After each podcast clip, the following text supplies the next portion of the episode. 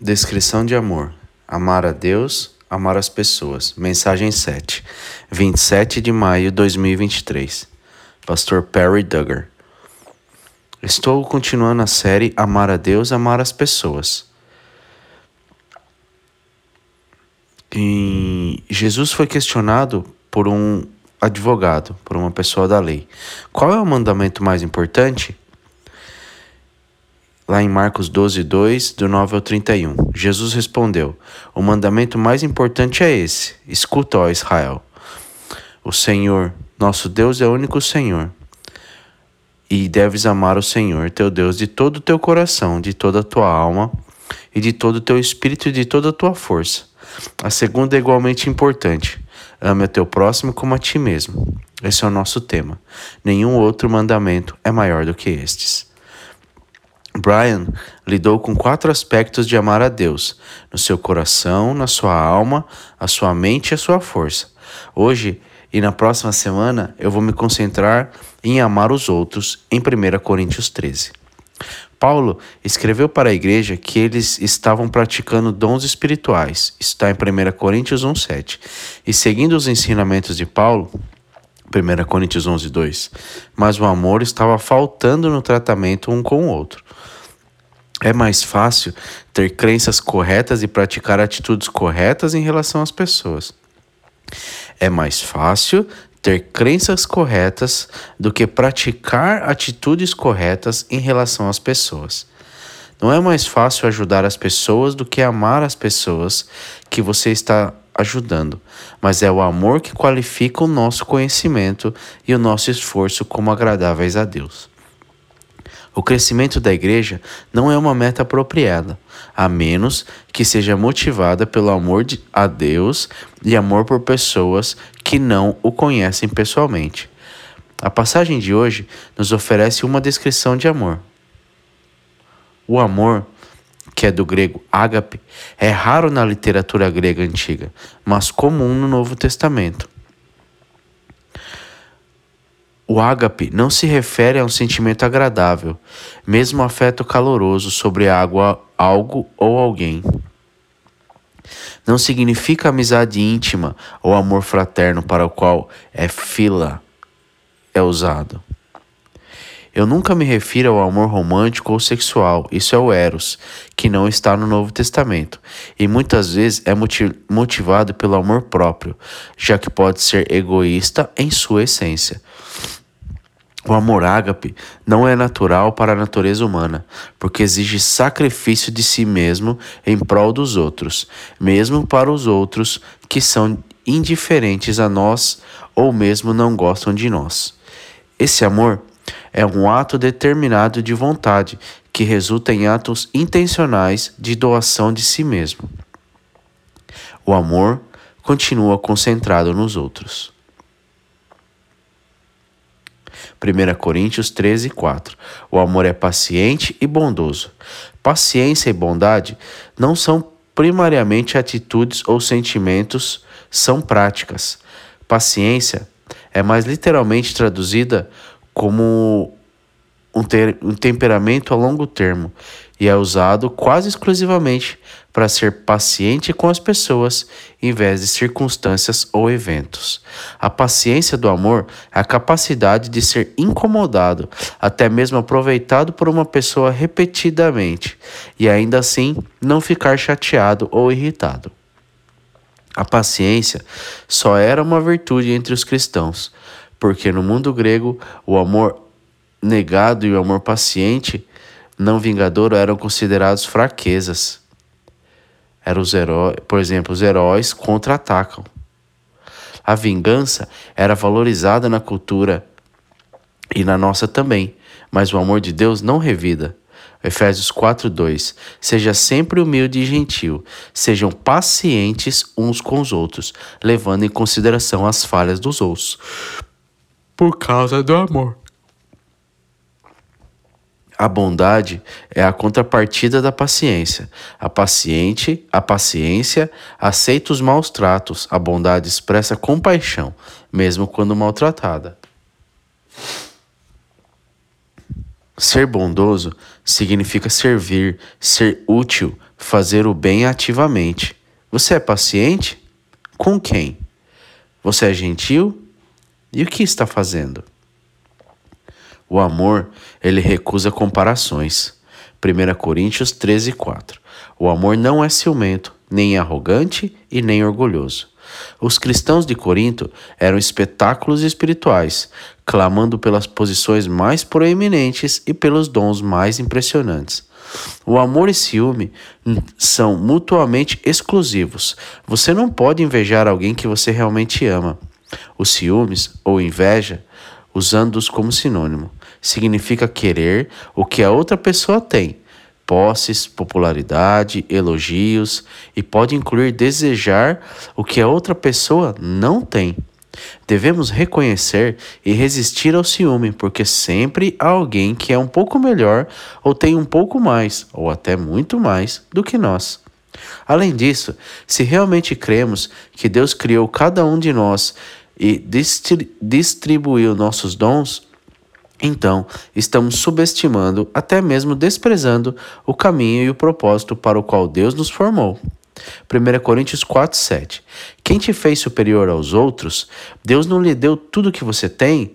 Bem, então, como você pode se gabar? Como se o que você tem não se fosse um dom?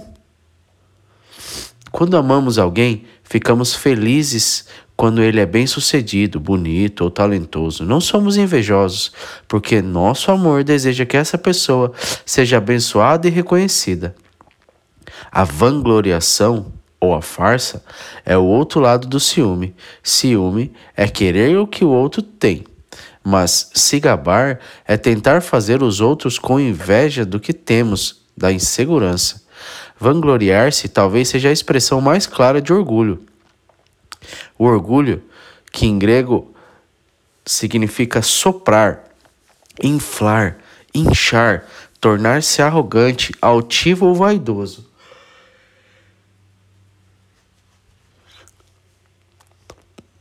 Quando uma pessoa amorosa é bem-sucedida, ela não se vangloria disso, porque não gostaria que ninguém se sentisse inferior a ela.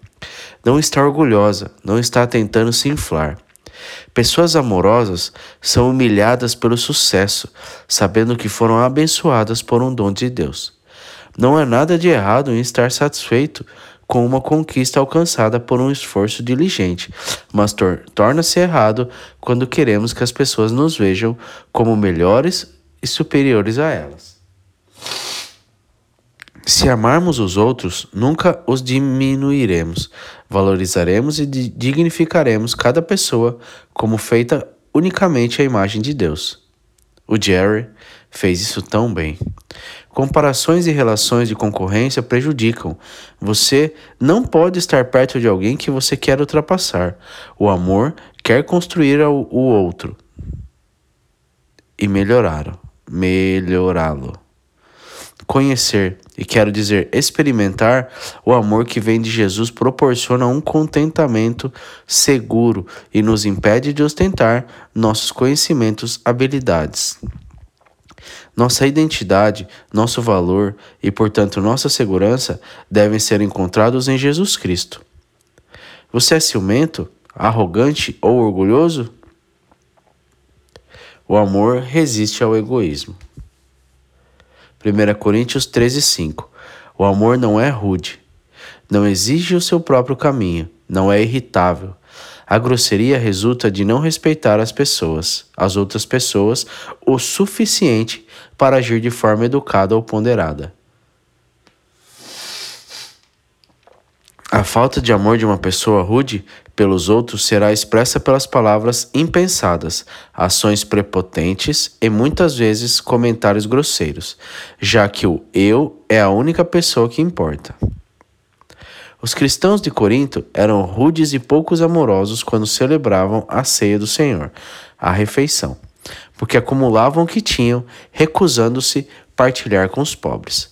Durante os cultos, as pessoas tentavam superar umas às outras, mostrando suas capacidades de falar em línguas, com todas falando ao mesmo tempo, criando caos sem se preocupar com os incrédulos na plateia, e falando para que pudessem entender. Eles usavam seus dons para edificar, edificar a si mesmo, em vez de edificar a igreja. Os cristãos podem perder a chance de comunicar o amor de Cristo se ofenderem pessoas que não conhecem por meio de comentários, críticas ou comportamentos grosseiros. Exigir o meu próprio caminho torna a minha exigir o meu próprio caminho torna minhas preferências e desejos mais importantes e empurra os desejos e opiniões de todos os outros, incluindo os de Deus, para fora. Essa necessidade de, contro de controlar, de ter o meu jeito, expressa profundamente insegurança, até mesmo medo interior. Quando não recebo o que quero, fico irritado, expressando minha insatisfação. O amor coloca os outros em primeiro lugar, o que evita a insatisfação e impede a irritabilidade. Filipenses 2, 3 e 4. Não seja egoísta, não tente impressionar os outros, sede humildes, pensando nos outros como melhores do que nós mesmos. Não cuide apenas de seus próprios interesses, mas também se interesse pelos outros. Você é rude, exigente ou facilmente se irrita? Se sim, você não está amando. O amor rejeita o ressentimento. 1 Coríntios 13, 5. E não guardes registro de injustiça. Significa ter em conta um termo de escrituração, fazendo uma entrada em um livro razão. O objetivo da inscrição é fazer um registro permanente que possa ser consultado no futuro. Manter o controle das ofensas contra nós recentemente causará infelicidade nossa, daqueles sobre os quais mantemos os registros e qualquer outra pessoa que tenha que ouvir nossos recitais dos erros. No registro celestial de Deus, a única entrada após os nomes de seus filhos redimidos é justo porque somos contados ou reconhecidos justos em Cristo. Isso está, isso está em Romanos 4, 24. A justiça de Cristo é colocada em nosso crédito. Não existe outro registro. Registros de erros produzem ressentimento, que se transforma em amargura e produz depressão. O amor perdoa, não guarda registros de erros, nada é registrado para referência posterior. Se Deus apaga completa e permanentemente o registro de nossos muitos pecados contra Ele, quanto mais devemos perdoar e esquecer os erros menores cometidos contra nós. Colossenses 3,13 Façam contas das faltas uns dos outros e perdoem os que te ofendem. Lembre-se, o Senhor os perdoou, então você deve perdoar os outros. Você está mantendo registro de mágoas que recebeu? Revivendo a dor experimentada? Mas foi cruel, doloroso e feito deliberadamente. Não consigo perdoar. Não, você não vai. Você provavelmente se recusa a perdoar porque acha que está punindo a pessoa que o magoou, responsabilizando-a, mas essa pessoa provavelmente não está ciente ou despreocupada com você.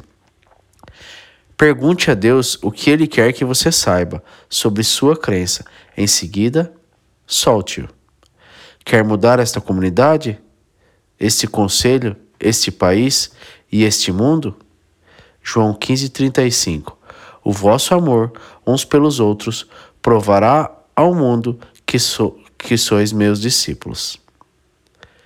E oferecerá a oportunidade de compartilhar o amor de Cristo.